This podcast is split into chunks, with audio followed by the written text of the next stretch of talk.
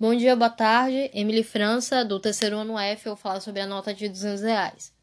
A nota de 200 reais, ela foi anunciada tem uns dias pelo Banco Central e gerou muito questionamento na internet.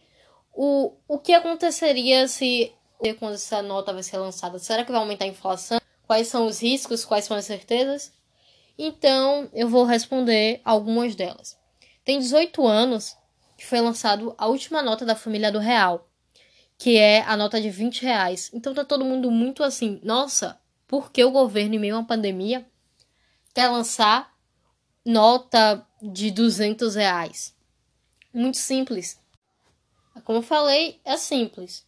Porque o brasileiro está em um processo de entesouramento. O que seria o entesouramento?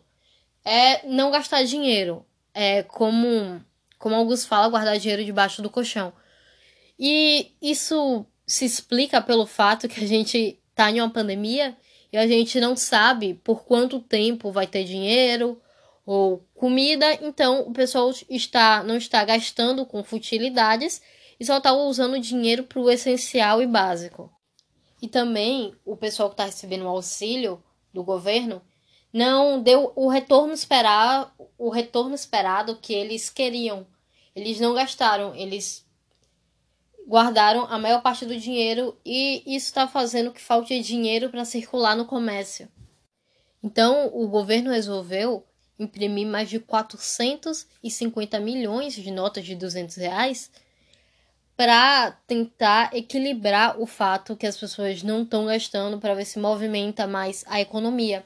Aí o pessoal fala: nossa, 450 milhões, isso não vai afetar a inflação? Não, não vai afetar a inflação porque a inflação ela é contada como o total de dinheiro que tem em circulação e em bancos.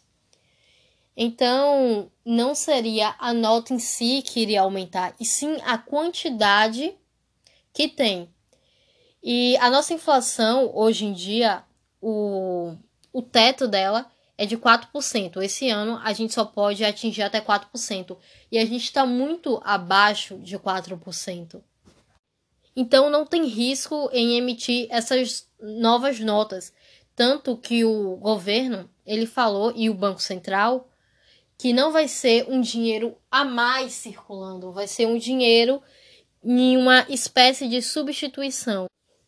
Tipo, para o governo é muito mais barato fazer uma nota de 200 do que fazer 10 notas de 20 reais, que no final vai ter o mesmo valor, porém o gasto vai ser menor. Então, não vai deixar de fabricar uma nota da família dos reais, mas vai diminuir a quantidade, como uma espécie de substituição. Também foi gerado outros questionamentos, tipo, porque na maioria dos países estão tentando diminuir a quantidade de dinheiro de papel e aqui no Brasil a gente está emitindo novos. Uh, um exemplo, é, na Europa, a nota de 500 euros, que é uma das maiores que tem no mundo, foi. A última vez que ela foi fabricada foi na Alemanha, no meio do ano passado. E aí o pessoal. E porque eles estão começando a investir em um sistema mais virtual, tipo, para não precisar andar com dinheiro. Mas aqui no Brasil é diferente, pois mais de 70% da população usa dinheiro em espécie.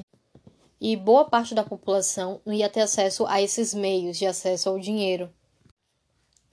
Um outro questionamento é a parte do troco. No meu bairro, por exemplo, eu não consigo comprar pão com a nota de 50 reais e se bobear nem com a de 20, porque eles não têm troco. E o pessoal do comércio tá se questionando sobre isso, a falta de troco e a agonia que vai ser para passar um troco e se vai ter, né, troco suficiente para o mundo. Então esses são os motivos da nota e os questionamentos. Eu espero que eu tenha respondido tudo. Eu tentei fazer isso no menor tempo possível, mas eu acho que não foi possível isso. E tchau.